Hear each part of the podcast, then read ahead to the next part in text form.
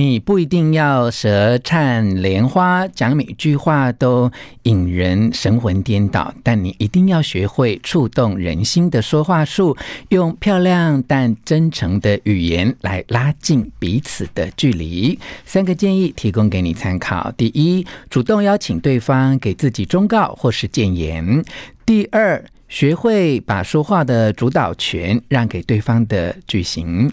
第三，用自己的耐心去交换对方的耐心。One, two, three, hit it. 吴若权，全是重点，不啰嗦，少废话，只讲重点。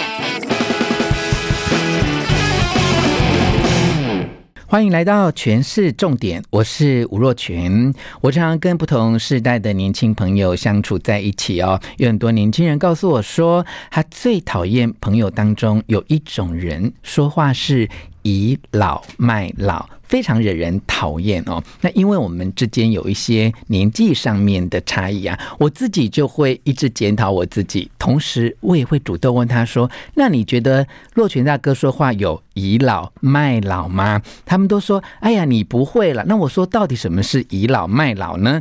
他说：“有一种人一开口就说：‘哎呀，你们这些年轻人怎样怎样哦。’甚至他在高中或大学的时候，有一些学长姐其实年。”岁也就只差一岁而已。那么讲起话来啊，也会说：“哎呀，你们这些学弟妹怎样怎样啊？”这些倚老卖老的语言真的非常惹人讨厌。不管你们的年纪啊是相差一岁或相差二三十岁啊，只要你用这一种带着阶级或评论的句型去跟别人讲话，通常都很容易。遭到反感哦，那么到底哦要怎么样说话才会让彼此之间感觉到亲近？你不一定哦要学会舌灿莲花，讲每一句话都让别人神魂颠倒。但如果可以学会一些触动人心的说话术，用漂亮但真诚的语言，就可以拉近。彼此的距离，那到底应该怎么做呢？我最近看了先觉出版社的这一本书啊，我喜欢说话漂亮的你，触动人心的对话温度。倒是有很多收获啊！其中我特别呃摘录三个重点啊，让你来参考。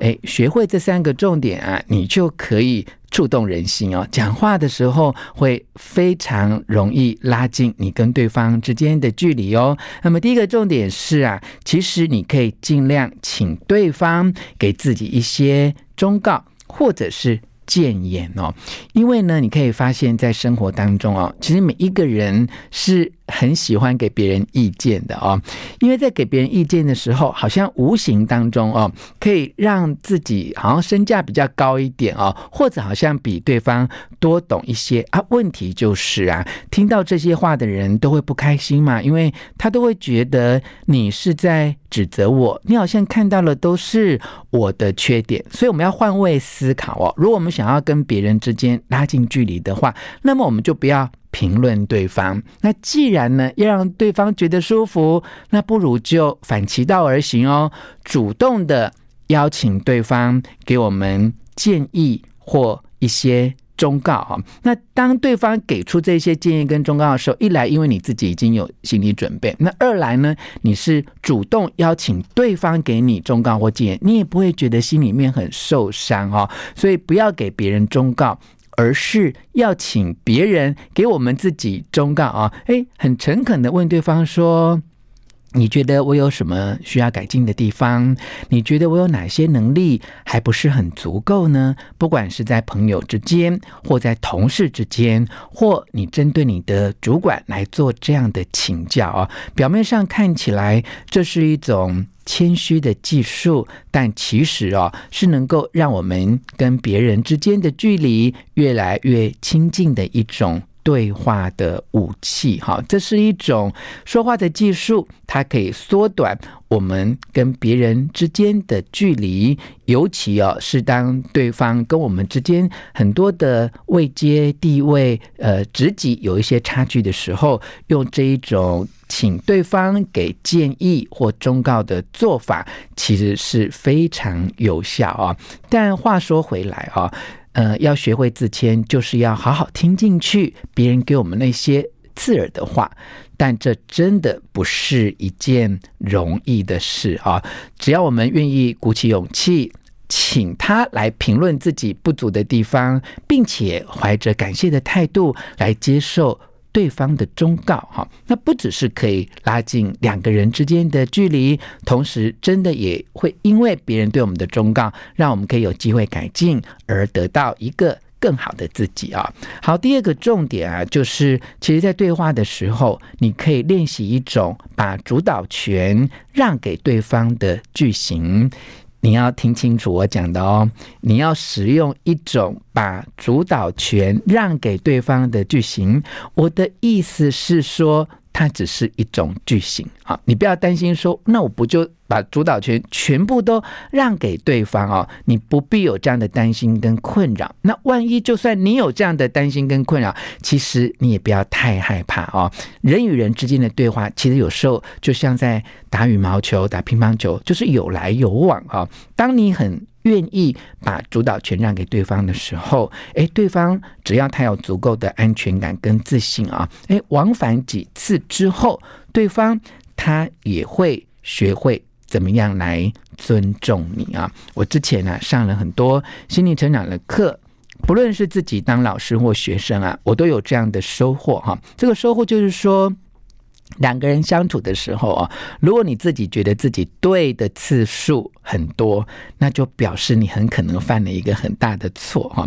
换句话说啊，就像这本书里面写到哈，他说对话的时候，其中一个人赢得越多，对方呢，感受到的心灵的这种创伤哦，就会越大哈。呃，譬如说 A，他每次讲话都觉得自己赢很多，那么 B 就会感受到一种心灵的创伤哦。那第二个呢是说，如果是压倒性的去赢过别人哦，那么今后你跟对方之间的关系就会越来越困难啊。所以一定要学会一种句型，就是把主导权让给对方哦。那应该要怎么做呢？譬如啊，有人问你说：“哎，今天中午我们要去吃点什么？”哈，不论这个是你的家人，或是呃你的同事，哈，有时候我们都是呃上下班的时候会碰到同事问类似这样的问题啊。那你只要说：“哎，那你有什么建议呢？”也许你可以提供几个想法，我们来参考一下。这就是把。说话的主导权让给对方的一种句型。举例来说啊，你很想要吃排骨饭哈，那你也不要只回答说，那我们去吃排骨饭，好，这样就变成主导权在你身上。你如果可以说，嗯，今天吃排骨饭或牛肉面都不错，那你觉得呢？啊，这样就是把说话的主导权让给对方，只要对方觉得他有机会、有能力。主导彼此之间的一些关系或形式的话，他就会觉得他是受到尊重的。那么他也会在很多次的觉得自己能够主导话题之后，慢慢也会学会如何来尊重你啊。好，这是第二个重点啊，也就是你要学会把主导权让给对方这样的句型啊。好，那第三个重点呢，是要用自己的耐心来交换。对方的耐心啊，有时候沟通，他真的不是说一次、说两次，对方呢就能够接受到你的讯息，或者呢愿意把你的话听进去啊。所以呢，当你觉得对方也很有压力，甚至他有一些情绪的时候，那你更应该要拿出加倍的耐心，让对方可以。慢慢的平静下来。举一个例子来说，我们常常会在银行的柜台里面拿号码牌来等候银行的柜台的柜员按照号码叫我们来开始进行银行业务的服务哦。那我们常会看到这种现象，就是大家都拿着号码牌在等时间的时候，偏偏啊就有。一些客人或某一位客人，他就是很忙很急，可能等一下有别的事要做，或要赶车班等等啊。我就在柜台上面看过这样的例子啊，就有个客人非常的焦急啊，那就会跟银行柜台的柜员说：“哎，到底什么时候才会轮到我？哈，我有很多事情要做，可不可以快一点啊？”那如果呢，你是银行柜台的人员，你会怎么说呢？以前呢、我真的也听过一些银行柜台的人员啊，他其实也很忙。那听到这一些比较没有礼貌或心里很急、忘了说话应该要谦和客气的客人呢，他自己火气也会上来啊。他甚至呢会按捺住自己的情绪啊，因为银行一定会跟柜台的柜员特别的再三的交代训练，说不能够。对客人发脾气啊，所以呢，有一些柜台的柜员他会按捺住自己内心的压力哦，甚至是已经火冒三丈了，但是他还是会刻意有礼貌的说：“哦，是哦，那还是请你等待叫号哦，因为你看看大家都在排队哈。”其实讲这样的话呢，会让对方。更生气啊，因为对方会觉得你没有同理他哦。好，那如果换一个说法，也就是用我们自己的耐心去交换对方的耐心，那这句话可以怎么说呢？你可以换个方式说啊，看起来您真的很急，很赶时间，但今天啊，真的客人特别的多哎，那请您呢再稍微等一下，我们会尽快。依序处理，等到您的号码到的时候，我们会马上为您服务，希望能够赶上你的时间啊！诶，在这样的情况之下哦，其实对方可能就会稍微平静一点，也有机会因为你的耐心而付出他自己应该要有的耐心啊！其实呢，我们在跟人的相处，不论怎么说话。目的呢，都是希望彼此能够尊重。如果有机会啊，能够让彼此的距离更加的靠近一些，那就是要创造这一些感同身受的语句啊。你可以用很多的连接词，或有一些缓冲的句型说。让我再多了解一下，或让我再去看看有没有什么方法可以为你服务。这样对方呢，就算已经非常的焦急，甚至他火气都上来的时候，只要你耐心的以礼相待，对方有机会可以慢慢的平静下来。